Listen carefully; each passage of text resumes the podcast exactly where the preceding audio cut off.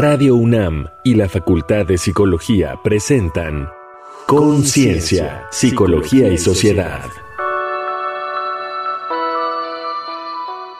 Estrés y ansiedad, enemigos silenciosos de la sociedad contemporánea. Sean todas las personas bienvenidas a este, el programa de la Facultad de Psicología y Radio UNAM, Conciencia, Psicología y Sociedad. El tema de hoy es el estrés y ansiedad, enemigos silenciosos de la sociedad contemporánea. Y está aquí con nosotros la doctora y co-conductora Laura Ramos Languren. Bienvenida. Hola, ¿qué tal, Frida? Eh, me encuentro muy contenta otra vez saludándote y saludando a quien nos esté escuchando en el momento que lo haga, saludando también a nuestro invitado y a la producción. Eh, pues con este tema, estrés y ansiedad, que ya nos lo dice nuestro título, estos enemigos silenciosos, ¿no? Que pues los tenemos día a día y lo importante será entenderlos, identificarlos y cómo prevenirlos y hacerles frente. Sin duda, muchísimas gracias. También les invitamos a que nos sintonicen mediante internet en radio.unam.mx o de forma diferida en el podcast que es radiopodcast.unam.mx. Escuchemos Ecos de la Gente, donde podremos conocer pues también comentarios, opiniones respecto a este tema. Ecos de la Gente. Esta semana en Conciencia, Psicología y Sociedad preguntamos a adultos jóvenes, hombres y mujeres ¿Cómo es su relación con el estrés y con la ansiedad? Adelante. Me llamo David y tengo 25 años. Hola, yo soy Alberto de la Mora, tengo 42 años. Me llamo Jessica Ramírez y tengo 40 años.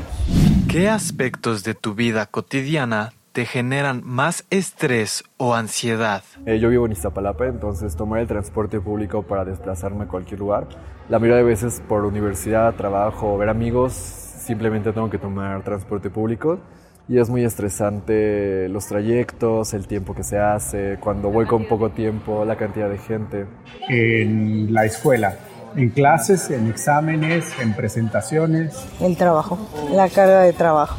En una escala del 1 al 10, en la que 1 es nada y 10 es muchísimo, ¿cómo dirías que el estrés y la ansiedad afectan tu vida? Yo diría que en un 9, porque entonces es muy común que me estrese y me sienta ansioso por cosas muy simples y sí afecta mucho en mi vida.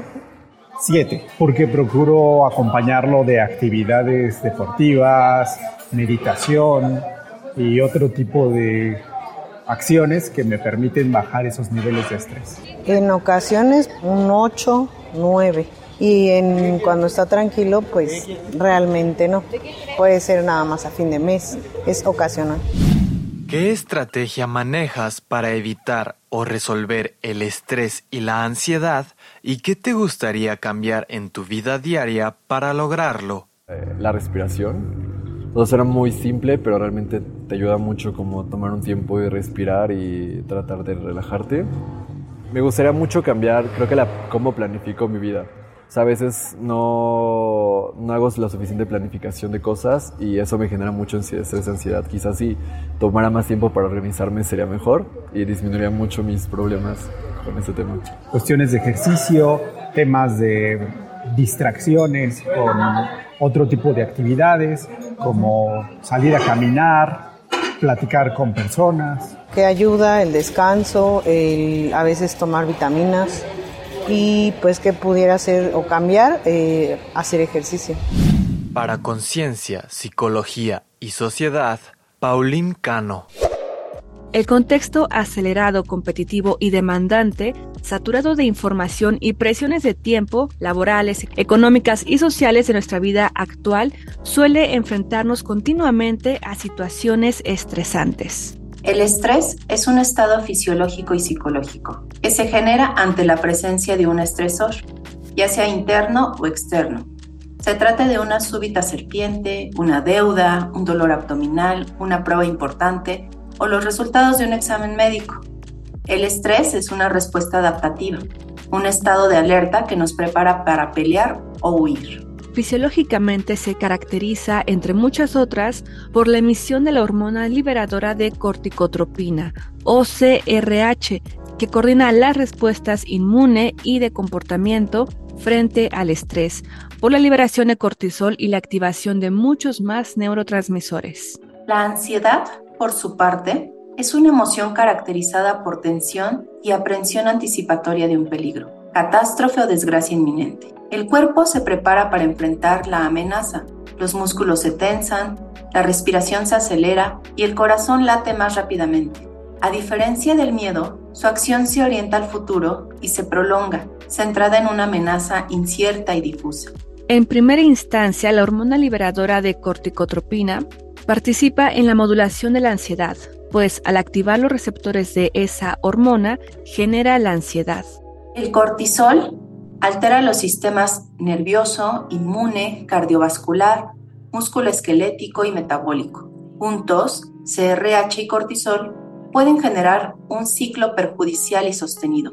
Ante estresores recurrentes inescapables, el nivel alto de cortisol puede provocar ansiedad, depresión y disminuir la respuesta inmune. Estas afectaciones contribuyen a generar diabetes tipo 2 e hipertensión. Se ha hallado también que el cortisol modula efectos en la consolidación de la memoria. El burnout y el estrés laboral alcanzan niveles récord en todas las profesiones, causando agotamiento, distracción y reducción en la eficiencia. Se ha descubierto que la calidad y productividad de la investigación científica decaen en entornos competitivos, donde prevalece un ambiente hostil. Por todo ello, resulta vital tomar conciencia y medidas para reconocer y prevenir el estrés y la ansiedad en espacios familiares, sociales y laborales, adoptando medidas comprobadas para mitigarlos y propiciar una comunidad saludable. Entonces, ¿cómo reconocer cuando es excesivo el estrés? ¿Cuál es la relación entre estrés y ansiedad? ¿Cómo afecta nuestra vida? ¿Y cómo prevenir el estrés y la ansiedad para mejorar nuestra salud física y mental? Para responder estas y otras preguntas nos acompaña Ernesto Alberto Rendón Ochoa. Él es biólogo por la Facultad de Estudios Superiores Iztacala y maestro y doctor en Ciencias Bioquímicas, con orientación a las neurociencias por la Facultad de Química de la UNAM. Es profesor de tiempo completo en la FES Iztacala, donde imparte asignaturas de farmacología y neurociencias en las carreras de medicina y biología. Allí mismo, en el laboratorio de psicofarmacología, investiga los efectos del estrés y la ansiedad sobre la memoria en un modelo de ratas. Bienvenido, doctor. Bueno, muchísimas gracias por invitarme. Doctor, si ya bien veíamos en la introducción estas cuestiones del estrés y eventos externos que tal vez lo generan, ¿qué pasa si su regulación está mal o hemos retado tanto al sistema que es nuestro cuerpo, esta maquinaria que tenemos, que los sistemas de regulación ya no funcionan de la misma manera? Ok, bueno, esa es una muy buena pregunta. Nuestro cuerpo tiene la capacidad de regular todas estas respuestas. El propio cortisol regula estas respuestas y también la, propia CRH. Al inicio se da una respuesta de ansiedad, una respuesta ansiogénica. Sin embargo, posteriormente, tanto el cortisol como el CRH disminuyen la ansiedad y la respuesta del estrés. El problema es cuando conjuntamos muchos estresores. Como ustedes lo dijeron, estresores inescapables, impredecibles, recurrentes, o cuando se nos juntan mucho. Entonces ahí nosotros estamos retando completamente al sistema, lo seguimos retando y retando. Hay un paralelismo entre esta respuesta del estrés y la diabetes, ya que en la diabetes nosotros eh, retamos al sistema comiendo azúcar, grasas, sin hacer ejercicio, las células se van agotando. Esto ocurre algo similar con el estrés, ya que si es mucho el reto, nosotros vamos a llegar a un estado denominado de alostasis o distrés. Este estado de alostasis es de homeostasis alterada. Nos la pasamos literalmente sobreviviendo a estos estresores. Ya no estamos en una homeostasis normal, puesto que los estresores son constantes y eh, pues los estamos enfrentando. Entonces siempre estamos en este estado de alerta, de pelear o huir eso puede provocar un agotamiento. Justo nos, nos comentas cómo el tener un estrés constante pues desestabiliza nuestro sistema, nos hace o nos puede desencadenar enfermedades como diabetes o como mencionábamos, hipertensión también, ¿no? Pero pues, ¿qué, qué rostros puede tener el estrés? O sea, quiere decir, a todos nos afecta igual lo mismo, es lo mismo un estresor que, que se presenta de forma aguda a que estemos constantemente estresados. ¿Nos puedes explicar un poco sobre eso? Claro, esa pregunta está muy interesante, puesto que eh, el estrés, ok, un estresor activa eh, este sistema de regulación del estrés, mm, eh, propiamente el eje hipotálamo pituitario adrenal, que fue lo que explicaron ustedes, que fue la liberación de estas hormonas. Sin embargo, no todos los estresores actúan de la misma manera. Eh, hay estresores, los estresores eh, inesperados, los estresores inescapables y sobre todo los estresores dados en una etapa temprana, cuando somos más vulnerables, pueden llegar a activar demasiado a este sistema. Uno de los ejemplos más recurrentes que vivimos muchas personas es, por ejemplo, el bullying. El bullying es un, es un estresor inesperado, bueno, de hecho es esperado, pero no sabes con qué, con qué estresor te van a, te van a llegar, ¿no? Es, es inesperado. Es este, entonces, y es diario, y siempre lo debes de tener. Entonces, o sea, más bien siempre lo tienes. Entonces, estas personas, las que sufren de este tipo de estresores, o por ejemplo con algún familiar alcohólico, también es muy común eso, o con un hijo alcohólico también. Eh, bueno, estas personas, como reciben eh, estresores eh, inesperados e inescapables, van generando entonces estos problemas, ¿no? En la- en una primera etapa, uno se adapta y calibra a estos estresores. Nuestro propio sistema fisiológico se adapta y calibra. Más o menos los llevas. Sin embargo, con el tiempo, esta adaptación y calibración de nuestro propio sistema, si es demasiado, puede ya no ser suficiente. Y nosotros podemos caer incluso por el lado fisiológico, puede llegar a provocar hipertensión y diabetes, entre muchas otras enfermedades como osteoporosis o problemas del sistema inmune, ya que también disminuye su respuesta. Y por el lado de la adaptación y calibración al estrés, puede desencadenar conductas adictivas. Y todos lo hemos vivido, todos el fin de semana, el viernes llegamos y decimos, vamos al desestrese. ¿Y el desestrese qué es regularmente? Ir, puede ser, ir a tomar alcohol o, fumar un cigarro u otra cosa, ¿no? Entonces empezamos a nosotros, o, por ejemplo, este, ver mm, compulsivamente redes sociales u otro tipo de, conducta compulsiva. Entonces, si nos damos cuenta, por dos vías el estrés puede afectarnos nuestra vida. La vía fisiológica, con el desarrollo de algún tipo de enfermedad, eh, y, la otra vía, la vía adaptativa eh, de, calibración, que va a hacernos nosotros que siempre estemos tratando de buscar algo para desestresarnos, pudiendo en ciertas poblaciones llegar a caer en adicciones. El estrés y la ansiedad pues son diferentes. ¿Cómo le podemos hacer para diferenciarlos? Porque a veces decimos estoy estresado, estoy ansioso como un sinónimo, ¿no? Pero ¿cuál es esa diferencia? Eh, y qué, qué podemos ver de reflejo en las afectaciones a la memoria en estas, eh, pues en estos estados de estrés o de ansiedad? Bueno, diferenciarlos es sumamente difícil, puesto que, fíjense, esto, esto es un poco, bueno, yo cuando lo descubrí me asustó un poco. El estrés por, por sí mismo, su respuesta fisiológica es ansiolítica, perdón, ansiogénica, produce ansiedad. Y la ansiedad, una vez ya instaurada, cuando nos da ansiedad, esta ansiedad va a producir estrés, porque va, la propia ansiedad va a activar el eje HPA, el sistema de regulación del estrés. Entonces, en este panorama, imaginemos que eh, un, chico de aquí, de, de, de, la facultad, quiere dar una exposición. Esto lo veo muy común en mis clases. Entonces, este chico eh, tuvo una mala experiencia, tal vez de niño, algo así, se rieron de él, tuvo un estresor. Ese estresor generó una respuesta de memoria, porque ese estresor fue muy, eh, eh, tuvo una gran emoción negativa, ¿vale? Entonces, se generó esta memoria. Este chico se desarrolló, llega a la facultad y le toca exponer. Entonces, le va a provocar un poco de ansiedad, que es, como ustedes bien comentaron, es una respuesta a futuro. ¿Sale? Entonces, como le da ansiedad, esa respuesta de ansiedad le va a provocar estrés. Entonces, es sumamente difícil de, separarlos, es casi imposible de separarlos. Siempre uno va a conllevar el otro y el otro va a conllevar a, otro.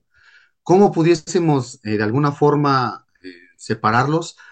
Tendríamos que ver las formas en las que se activan de forma fisiológica, los mecanismos celulares que pasan, sin embargo, a nosotros, ya con, a nosotros este, haciendo una introspección, creo que solo veríamos la parte de ansiedad, ¿sale?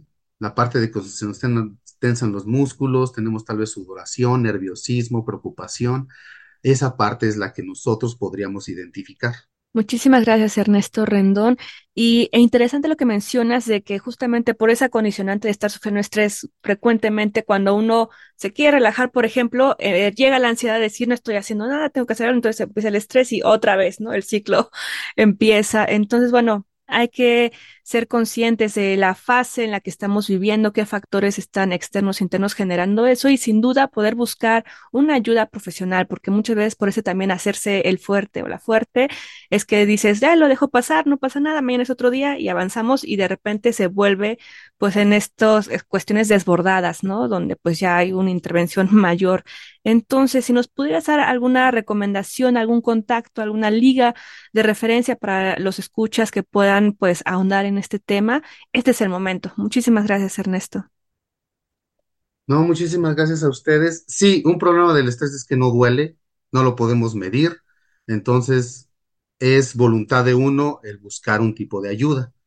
Entonces, antes de que ya empecemos a desarrollar algún trastorno de ansiedad, que son los más comunes en un inicio, y que esto nos vaya a desencadenar problemas inmunitarios, osteoporosis, diabetes y todo lo demás, es mejor buscar ayuda, así con buena, como ir al dentista, de hecho, tendría que ser, porque realmente no somos conscientes de los efectos que nos estén causando, más en estos mundos, en este mundo moderno, donde como tú lo acabas de comentar, ni siquiera nos damos tiempo de relajarnos porque ya necesitamos estar haciendo algo, si no nos da ansiedad, porque no estamos haciendo nada, no somos productivos.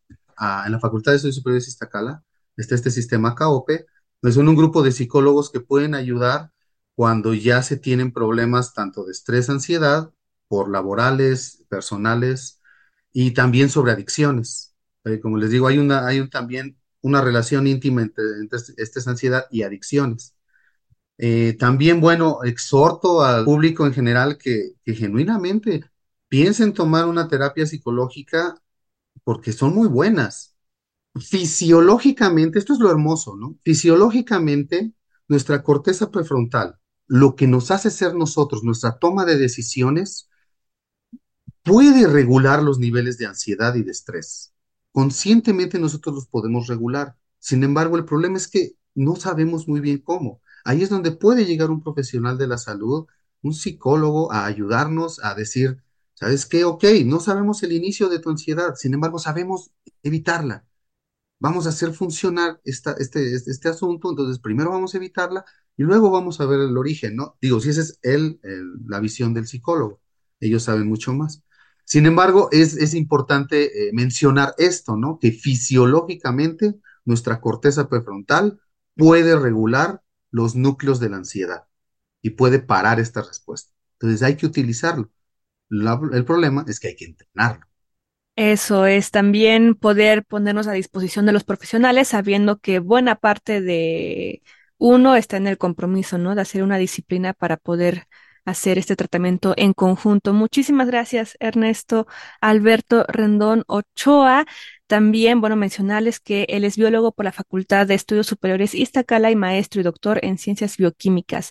Investiga los efectos del estrés y la ansiedad sobre la memoria en modelos de ratas. Así que muchísimas gracias por darnos, pues, tus comentarios y también estas em, y también estas investigaciones que se están desarrollando, pues, en tu área. Muchas gracias, Ernesto. Gracias a ustedes y nuevamente agradezco la invitación y fue un placer platicar con ustedes. Laura, ¿te parece si escuchamos las siguientes recomendaciones culturales que van al tema de hoy? Claro que sí, escúchanlas, pongan mucha atención y pónganlas en práctica. Reconecta en la cultura.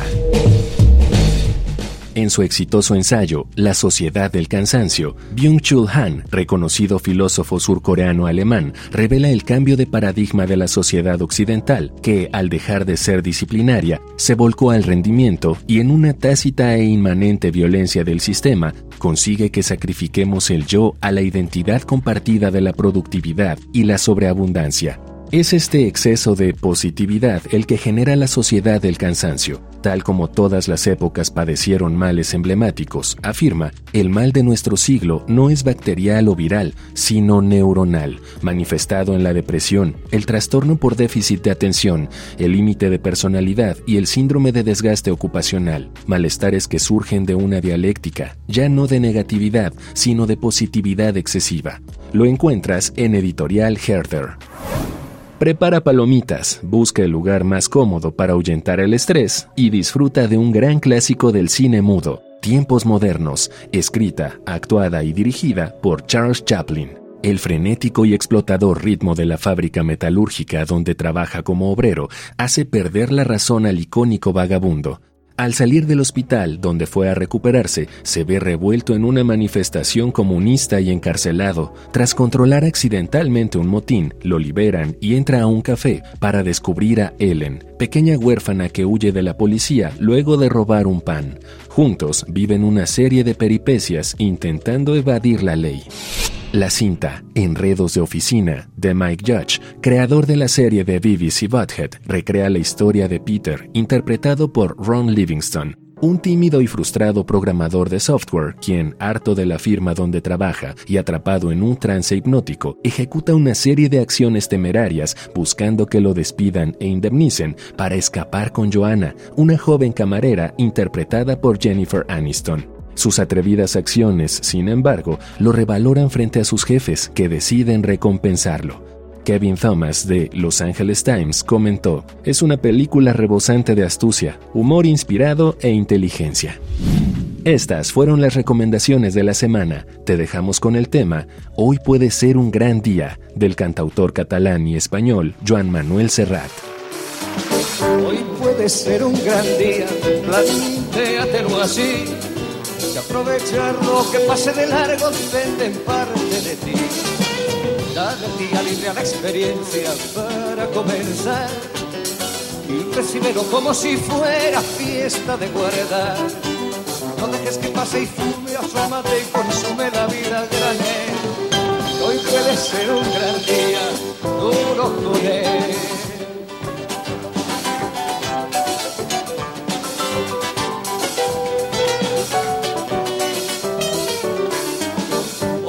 puede ser un gran día donde todo está por descubrir.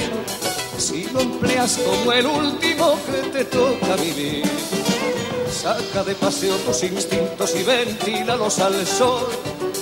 Y no dosifiques los placeres si puedes derrochalos. Si la rutina te aplasta, dile que ya basta de mediocridad. Y hoy puede ser un gran día, date una oportunidad. Esperamos que este tiempo del programa pues haya sido este guiño para invitarles a investigar más y también sobre todo autoevaluarnos y buscar si es necesario la ayuda o también poder hablar de esto en familia o con el círculo de amistades o personas más cercanas a ustedes sobre estos temas porque justamente porque no se habla es que no se puede luego reconocer, ¿no?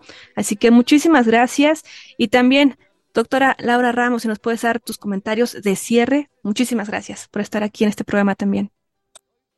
Claro, Frida, sí dices dos palabras bien importantes, ¿no? Evaluarnos y hablarlo. Eso es bien importante, porque como ya nos mencionaba nuestro invitado, pues el estrés no se ve, no, no duele como tal, ¿no? No dices, ay, mira, tengo estresado el ojo o la mano, ¿no?